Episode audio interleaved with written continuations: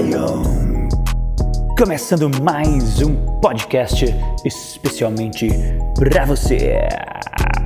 Oh yeah!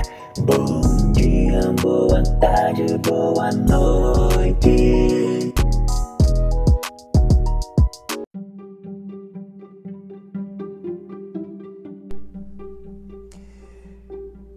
Isso aí, gente. Bom dia, boa tarde e boa noite. Eu sou Lion Nathan e está começando mais um Pod Lion, seu podcast de criatividade e paternidade. Então, nós estávamos lendo o livro, né? 20 regras de ouro para educar filhos e alunos. Eu estou aqui na segunda parte do capítulo 2 quem chegou agora aqui nesse podcast, eu aconselho a acompanhar desde o primeiro podcast. Essa primeira temporada a gente está lendo é, todo esse livro de Augusto Cury, 20 regras de ouro para educar filhos e alunos. Então vamos para a parte 2 do capítulo, tá bom? Já vou começar aqui a leitura para a gente não perder muito tempo, tá ok? A parte 2 era assim: famílias cartesianas, famílias doentes. Tá bom? Ele sempre fala em relação das famílias cartesianas e as famílias é, que sabem gerir emoções, né? Famílias emocionais, alguma coisa desse tipo. Mas vamos lá, gente. Vamos seguir a leitura, seja lá onde você estiver, caminhando, no carro, numa viagem, só de boa mesmo na rede. Vamos ter uma boa leitura. Compartilhamento de leitura. Eu, para quem não sabe, também fui pai recentemente agora, papai recentemente, por isso que estou aí nessa nessa busca aí por melhor educação, né, para os nossos filhos. Então, se você é papai também, vamos lá acompanhar. Papai ou mamãe, vamos acompanhar essa leitura que tenho certeza que vai ser muito bom. E antes de começar, queria mandar um beijo para minha esposa que está aqui do meu ladinho com a minha menininha dando de mamar. Um beijo, meu amor. Vamos aqui escutar esse capítulo juntinhos que eu vou ler. Então vamos lá, gente. Famílias cartesianas, famílias doentes. Como veremos, devido a SPA, que é a Síndrome do Pensamento Acelerado, e a SSC, que é Síndrome do Esgotamento Cerebral, raramente as crianças e os adolescentes se adaptam ao sistema educacional, quase que imutável nos últimos cinco séculos. Um sistema seco, sem sabor, sem aventuras ou desafios, que ama o silêncio absoluto, sem entender que a mente dos alunos sofreu grandes e incontroláveis mudanças. Os alunos não são culpados por chafurdarem na lama da ansiedade. Talvez seja a primeira vez na história que os jovens não questionam a ética nem contestam as loucuras da geração mais velha. Nós os envenenamos tanto com o consumismo e com o excesso de estímulos que eles querem doses cada vez maiores do veneno que produzimos. Editamos a produção de pensamentos e emoções nas suas mentes numa velocidade jamais vista. Agitados, o último lugar em que milhões de alunos querem estar é dentro da sala de aula. As escolas, por não terem se reinventado, são chatas, entediantes, maçantes, ainda que tenham lousas digitais, carteiras confortáveis, ar-condicionado. Os alunos são considerados espectadores passivos do conhecimento expresso por seus mestres. Mas eles detestam essa posição. Eles amam participar, compartilhar, construir, inventar, se reinventar. Uma nova escola para um novo aluno tem de ser refundada para aproveitarmos sua ansiedade e inquietação produtivamente. Nessa escola, professores e alunos são ambos cozinheiros do conhecimento. Voltando à nossa história, Descartes ao observar atentamente os questionamentos dos alunos, a dependência digital e a asfixia da capacidade de pensar, ficou preocupadíssimo e com peso na consciência. Sonhou em voltar no tempo e reciclar suas ideias, mas já era tarde. O passado é cartesiano e não admite correções, só o futuro é socioemocional. Tem outras possibilidades. A tese é: não se muda o passado, só o futuro através do presente quando um ser humano deixa de ser vítima e passa a ser autor da história, pelo menos da sua própria história. Gente, muito legal isso aí. Vamos fixar. Não se muda o passado, só o futuro se muda e é através do presente quando um ser humano deixa de ser vítima e passa a ser autor da história. Fixado aqui muito bem. Até os terroristas eram cartesianos. Não ouviam o clamor de mais de 10 milhões de células que suplicavam através de sintomas como taquicardia, aumento da frequência respiratória e outros mecanismos. Não morra, não se mate. Mas não apenas eles se matavam, como destruíam pessoas inocentes em função de uma ideologia racionalista. A sociedade tornou-se cartesiana. A violência está aumentando. E os sintomas são evidentes: os suicídios, os homicídios, o padrão tirânico de beleza, o estímulo ao consumo irresponsável, o fenômeno ação-reação, a perda da paciência por pequenas contrariedades, os sintomas psicossomáticos comuns ao ser humano moderno, a discriminação aos imigrantes ou por cor de pele, raça, religião, sexo. No universo educacional há exceções, famílias incríveis e escolas excepcionais mas a maioria das famílias e escolas foi contaminada pelo vírus do cartesianismo. As famílias cartesianas são facilmente reconhecidas, todos assistindo a TV em pleno silêncio e sem diálogo. Pais com tempo para entrar nas redes sociais, mas não para seus filhos e vice-versa. Ao receber os amigos, algo raríssimo, os pais esbravejam com seus filhos que desejavam se manifestar. Fiquem quietos, estão atrapalhando a visita. E além disso, tom de voz elevado, atitude de impor e não expor as ideias, críticas excessivas, dificuldade de ter bom humor e necessidade neurótica de cobrar um dos outros são sintomas de famílias racionalistas. As famílias modernas se tornaram um grupo de estranhos, próximos fisicamente, mas muito distantes interiormente. O racionalismo nos adoeceu coletivamente. O que fazer? Fica a pergunta. O capítulo 2 termina com essa pergunta: o que fazer diante de tamanha de tantas famílias que agem de forma racionalista? O que é que a gente faz para mudar isso? Vamos entrar agora então, gente, no capítulo 3, e a gente vai ler o primeiro item do capítulo 3, tá bom? No capítulo 3 a gente vai falar sobre a segunda regra de ouro. Capítulo 3 é assim, ó: as diferenças do eu maduro e do eu imaturo. Segunda regra de ouro gerindo a mente, formando o eu maduro. Precisamos entrar em camadas mais profundas do fascinante processo de formação da personalidade se desejarmos conhecer as regras ou ferramentas de ouro para educar filhos e alunos, bem como para prevenir transtornos emocionais. Todavia, não há como entrar nessas camadas sem falar da construção dos pensamentos, dos três tipos de memória e do despertar do mais profundo fenômeno psicológico, o eu. O eu é o centro da consciência existencial, o líder de si mesmo, o autocontrole do sujeito, sua capacidade de escolher a identidade essencial.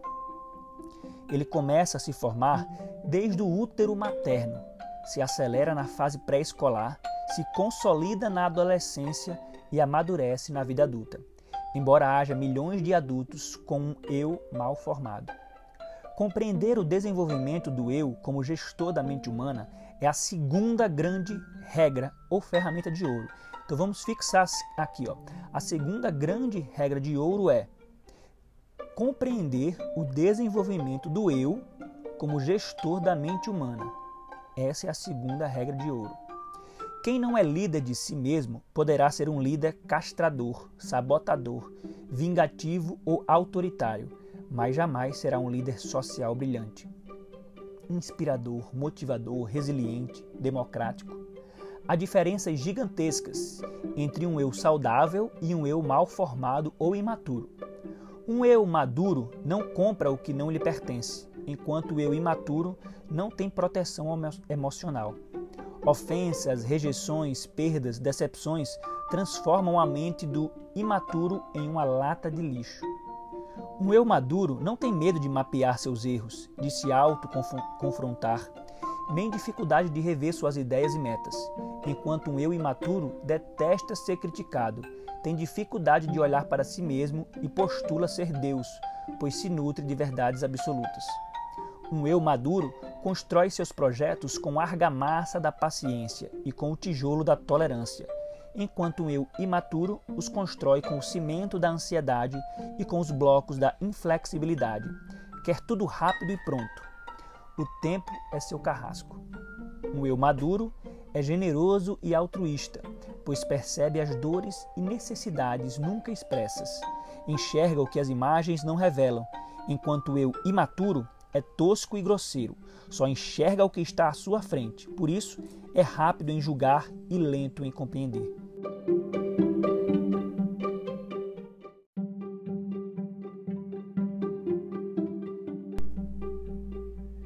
Um eu maduro é resiliente, sabe se reinventar diante das crises. Os seus sofrimentos são seus professores e as suas perdas, suas mestras, enquanto o eu imaturo paralisa diante das suas dores e, por ser frágil, é um especialista em descrever sua falta de sorte e um perito em culpar os outros pelas suas desgraças. Um eu maduro é rápido em pensar e lento em agir.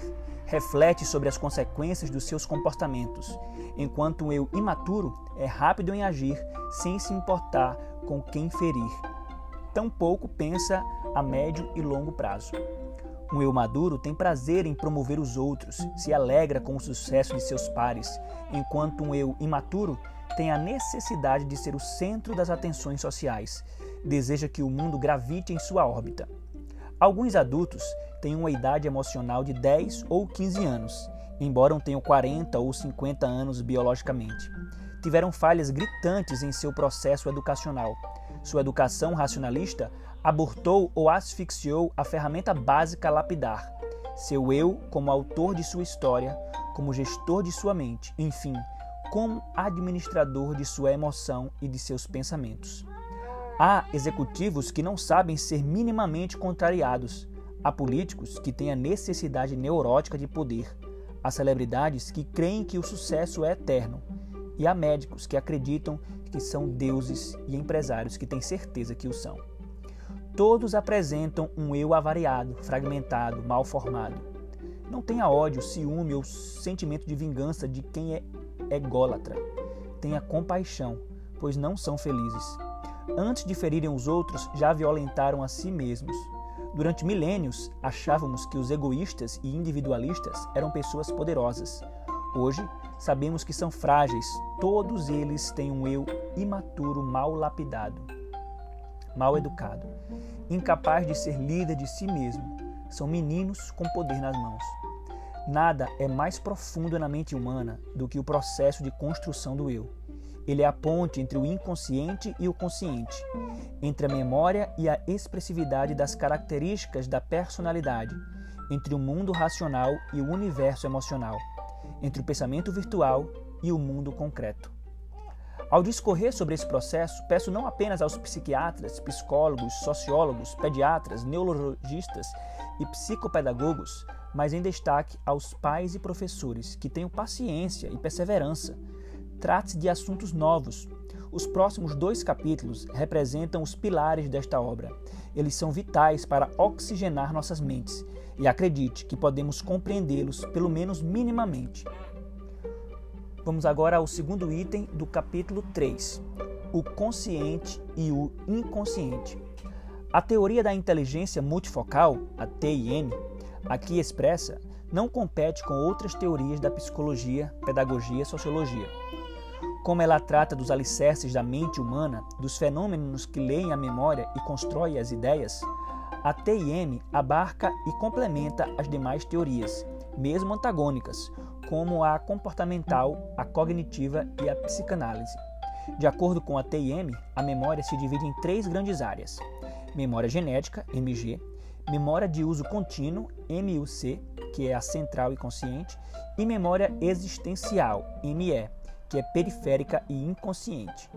Tanto a MUC como a ME são memórias adquiridas através das experiências psíquicas vivenciadas desde a outrora da vida fetal até o último suspiro. A MUC, como memória de uso contínuo, é a fonte consciente de matérias-primas para ler, escrever, falar, pensar, interpretar, enfim, realizar atividades intelectuais e emocionais diárias e contínuas. A ME, por sua vez, representa todas as milhões de experiências e dados que foram arquivados ao longo da história de cada ser humano. Os medos da época em que éramos bebês, os momentos de solidão, os amigos e as aventuras durante a primeira infância. Todos estão lá. embora não sejam resgatados ou lembrados. Só em situações especiais ocorre o resgate de traumas, relações e vivências. Por exemplo, você ouve uma música e se lembra do primeiro beijo. Vou usar a metáfora de uma cidade para explicar as três grandes tipos de memória e como coexistem e interferem reciprocamente, como dançam em conjunto a valsa do desenvolvimento da personalidade e da formação do eu. Nessa metáfora, a genética representa o solo da cidade, a estrutura física do córtex cerebral e o metabolismo. Tudo o que é edificado no centro da cidade representa a MUC, consciente, e o que está na imensa periferia da cidade, a ME, inconsciência. Quando falo centro, me refiro ao centro de utilização. Você frequenta de 1% a 2% de sua cidade, ruas, lojas, espaços. Por isso, ilustrativamente, essa região central representa sua MUC, a memória de uso contínuo. Seu eu, sua capacidade de escolha, frequenta a cada segundo a MUC, para produzir pensamentos, ideias, imagens mentais, prazeres, angústias. A MUC o faz ter seus focos, nutrir suas relações atuais, seus projetos, seus sonhos, seus pesadelos, suas metas e expectativas. Com muito menos frequência, seu eu e outros fenômenos que leem a memória a serem estruturados percorrem a periferia da imensa cidade da memória, seu inconsciente ou ME mas volta e meia você visita esses bairros e quando faz, às vezes se alegra, outras se espanta. Gente, e terminamos por aqui na segunda parte do capítulo 3. É, o capítulo 3 não terminou ainda, a gente vai para a terceira parte dele, que é memória genética, que a gente vai deixar para o próximo podcast, tá ok? Então, muito obrigado você que está me acompanhando aí. Estou muito feliz. O podcast ele está no Spotify, ele já está no Google Cast, ele está no Broker, na Rádio Public. Estamos aí, gente. Graças a Deus, estamos em vários podcasts. Então, todo lugar você pode estar acessando aqui esse Podlion, o nosso podcast de criatividade e paternidade. Falar nisso, agora a mamãe está acabando de trocar, não sei se vocês estavam escutando aí, o chorinho da menininha aqui para trocar a fraldinha. Então, mais uma vez, um beijão, meu amor, minha filhota. Terminando o podcast para dar um cheiro em vocês. Beijão, gente, e até a próxima.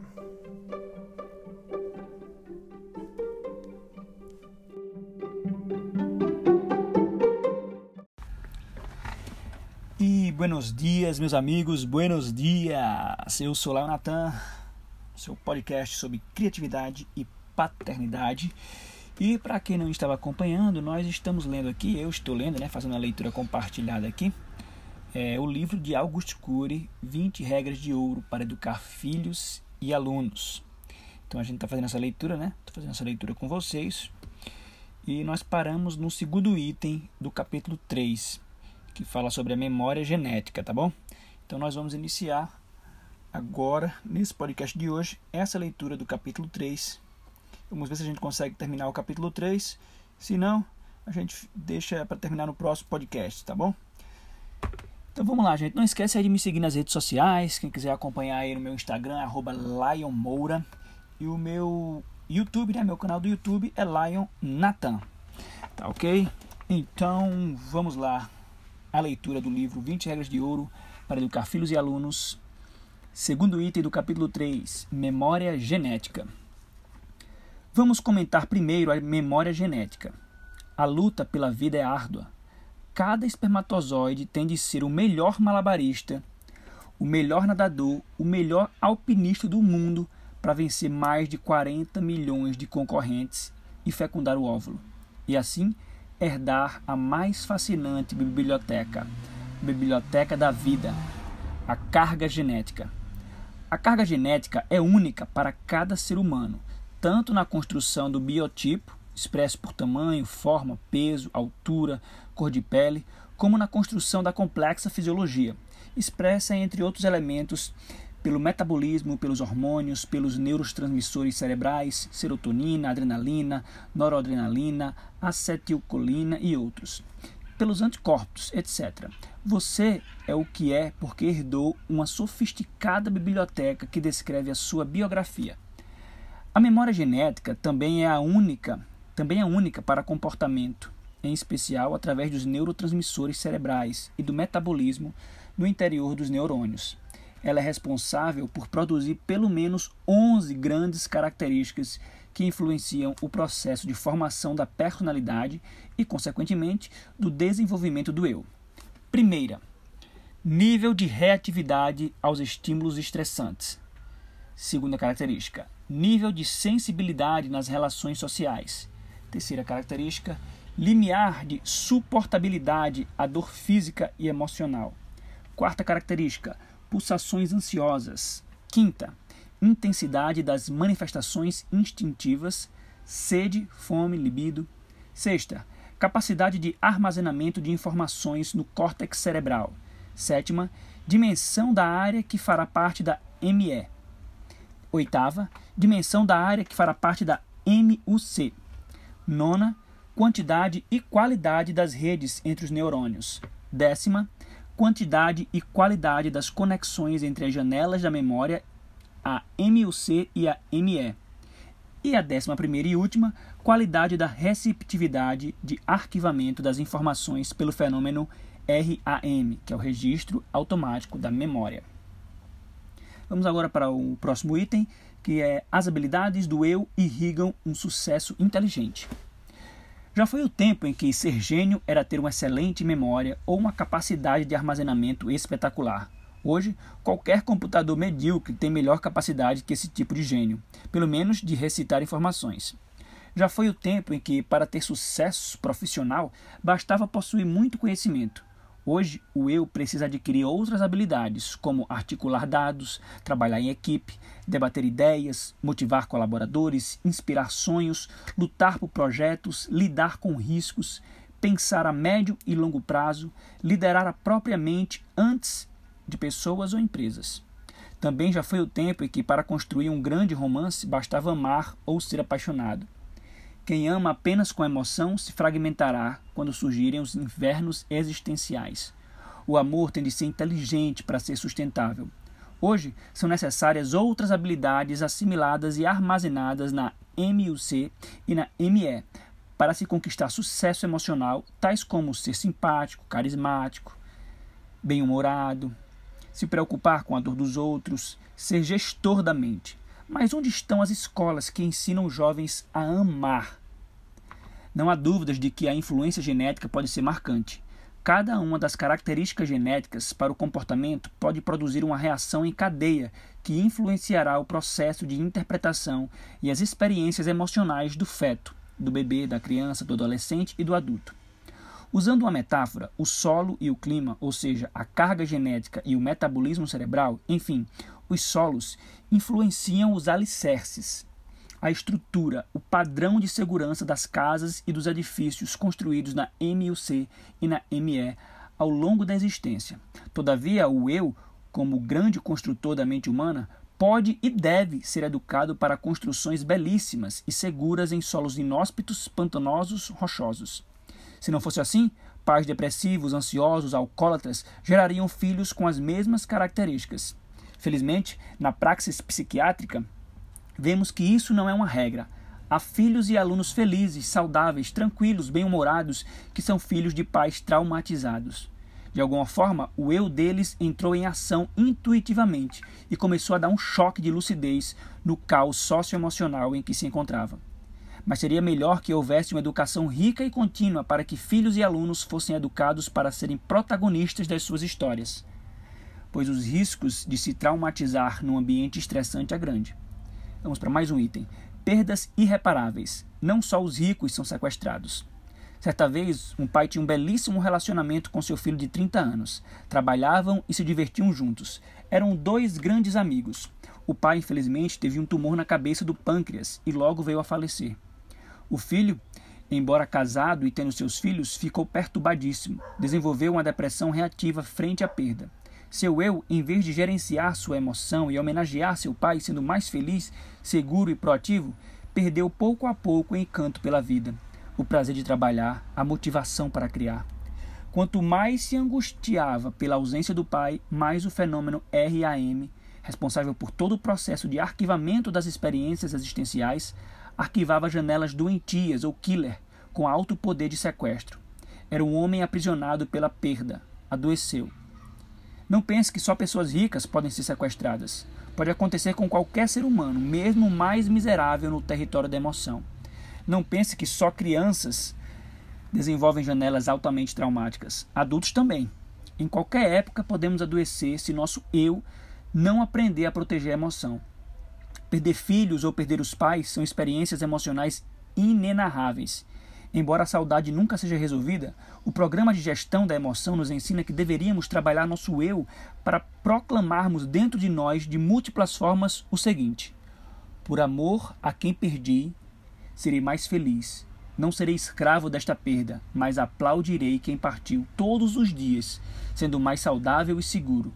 Honrarei a história de meu pai ou de meu filho, não me punindo nem punindo a vida, mas contribuindo para uma humanidade melhor. A melhor forma de honrar quem partiu, como digo no filme e no livro O Vendedor de Sonhos, é homenageá-lo com o cálice da alegria e não remoendo na lama da raiva, do ódio ou do humor depressivo.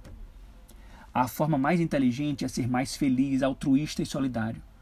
Um grito surdo e contínuo deveria fazer parte do eu que transforma perdas insondáveis em ganhos extraordinários, em presentes que o dinheiro não pode comprar. A vida é um grande contrato de risco cujas cláusulas vitais não são escritas. Perdas fazem parte desse contrato, mas um dos maiores riscos é nos sepultarmos enquanto estamos vivos. Enterrar o nosso prazer de viver e os nossos sonhos. Milhões de pessoas sepultaram a si mesmas, soterraram o que tinham de melhor. Quando o paciente, cuja história contei, aprendeu a gerir sua emoção, deu um salto sem precedente. Compreendeu que, sem proteção da emoção, estava desenvolvendo janelas traumáticas altamente aprisionadoras, chamadas de killer duplo. Poder de ser inesquecível e poder de se retroalimentar e de encarcerar o eu. Essas janelas se posicionam no epicentro da MUC, honrou a história de seu pai, transformou as tempestades em oportunidades para cultivar. Quem não reedita janelas killer, ainda que elas não sejam lembradas, as envia para o ME, ou memória inconsciente, como tenho comentado. Ela representa todos os, os extensos bairros periféricos arquivados no córtex cerebral desde os primórdios da vida. As fobias, o humor depressivo, a ansiedade, as reações impulsivas, as inseguranças que não sabemos como surgiram nem porque surgiram, emanaram de leituras subliminares da ME, memória existencial ou inconsciente. Sabe aquela solidão ao entardecer ou a angústia no domingo à tarde? E aquele medo da crítica social, as reações de ciúmes ou a preocupação excessiva com o futuro? Surgem dessas regiões. De repente você viu uma pessoa que nunca esteve em sua frente, mas parece conhecê-la, ou um ambiente que jamais frequentou, mas jura que o conhece. Não há nada de supersticioso nesse processo, embora o eu tenha uma tendência à atração pela superstição. Tudo é muito natural, fruto de uma leitura complexa e multifocal ocorrida em frações de segundos. Todas essas impressões são extraídas dos imensos solos da ME, memória existencial. Os estímulos do presente, M e o C, se cruzam com milhares de personagens e ambientes arquivados no passado, ME, gerando um movimento fascinante entre o consciente e o inconsciente no processo de formação da personalidade. Vamos agora para mais um item: a reciclagem do lixo mental pelo fenômeno da psicoadaptação. Onde estão as, Onde estão as apreensões e os prazeres que vivenciamos no desenvolvimento fetal? Estiveram na M e o C no início mais incipiente do consciente, tão incipiente que são pré-conscientes e hoje se localizam na ME, no inconsciente. Onde estão as aventuras, os medos, os riscos, as travessuras dos bebês e das crianças durante a primeira infância? Também se deslocaram para da MUC para ME. Os abusos sexuais são crimes contra a saúde emocional, pois formam janelas killer duplo P, poder de ser influenciadora e poder de ser sequestradora. Alguns adultos vítimas desse crime, quando crianças, aparentemente não se lembram das experiências marcantes. Foram tão traumatizantes que permaneceram bloqueadas conscientemente, mas não emocionalmente. Saíram da MUC, mas permanecem vivas na ME. Geram angústias, medo de se entregar, libido comprometida, irritabilidade, baixo limiar para frustrações, vergonha de si mesmo. Resgatá-las por meio do processo terapêutico e levar as crianças os adolescentes e ou os adultos a reeditá-las a não serem escravos da agressão do seu algoz é vital para que tenham uma mente livre, contemplativa, generosa, inclusive consigo mesmos. Não se pode mudar o passado, pois não se deleta a memória, mas pode-se reeditá-la, reciclar os conflitos no presente, pelo menos os traumas mais impactantes, através da lapidação e educação do eu, para ser o tanto quanto possível o melhor autor para escrever o futuro. Caso contrário, o eu será incapaz de dirigir o seu script, intervir em pensamentos perturbadores, impugnar emoções tensas.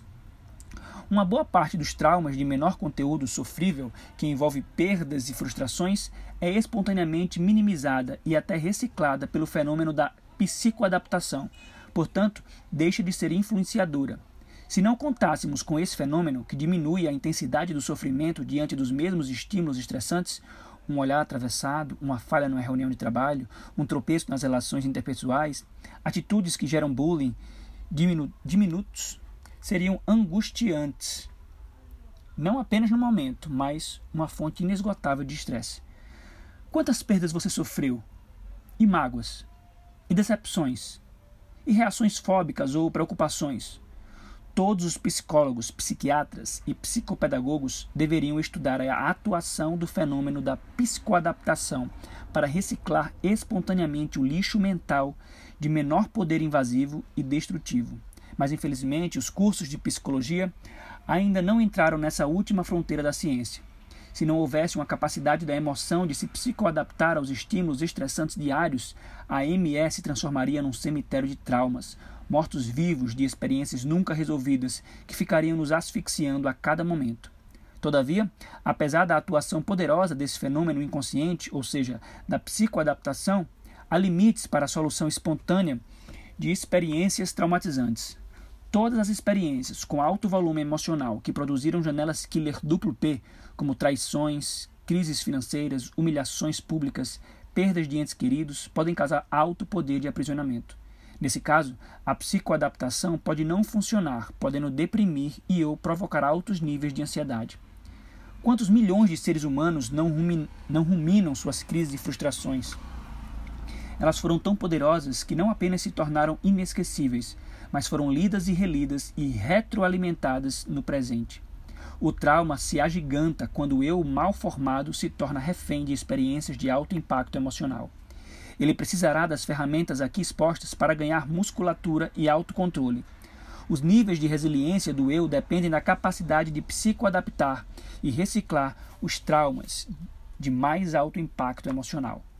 Há empresários que faliram inúmeras vezes, passaram pelos vales do vexame, mas não se renderam, não tiveram medo de empreender novamente e, por fim, venceram. Há parceiros ou parceiras que foram traídos, mas não feriram quem os traiu, ou ao contrário, trataram-no com elegância. Foram capazes de dizer: Você pode me abandonar, mas tenha certeza de que serei mais feliz. Seja também feliz.